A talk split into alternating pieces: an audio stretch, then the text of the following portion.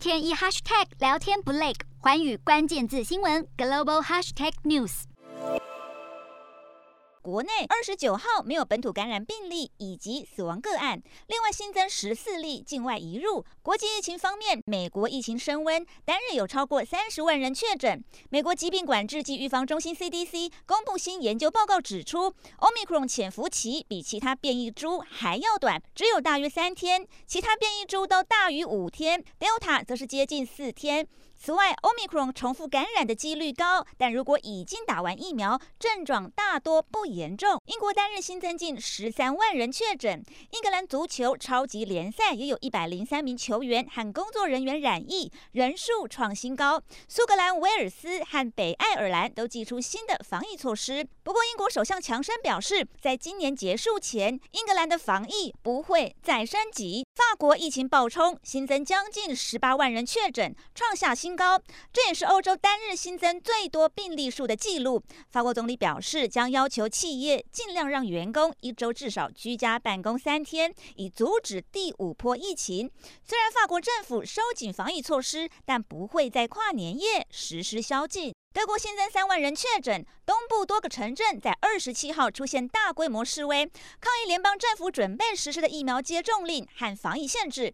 抗议造成至少十名远警受伤。德国至今已经有超过七百万人确诊，十一万人病故。日本单日新增三百八十五例，大阪有一处安养院发生 Omicron 群聚感染，至今有五人确诊。此外，日本原先规定和 Omicron 确诊者搭乘同一航班都会被列为密切接触者，而且需要隔离。观察造成防疫旅馆不足，日本政府现在下修标准，坐在确诊者前后两排的旅客才算是密切接触者。南韩单日新增五千多例，Omicron 确诊人数达到一百零九例，人数创新高。防疫当局表示，观察上周各项疫情指标情况有好转，因此 Omicron 感染者及密切接触者的隔离时间将与其他病毒株统一，从现行的十四天缩短至十天。印度确诊。再次攀升，新增八千多例。首都德里近来的确诊人数创下近六个月新高，迫使当局发布黄色警戒，关闭学校、电影院以及限制商业场所人数，以避免群聚。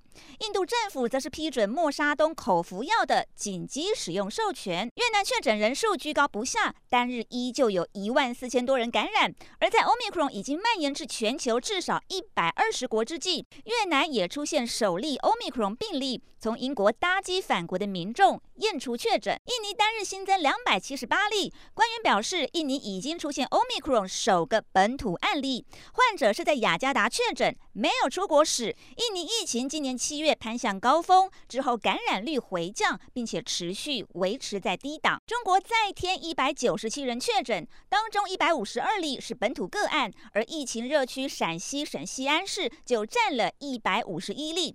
西安至今已经累计逾九百例确诊，当局祭出严格管控，导致出现物资急缺的状况。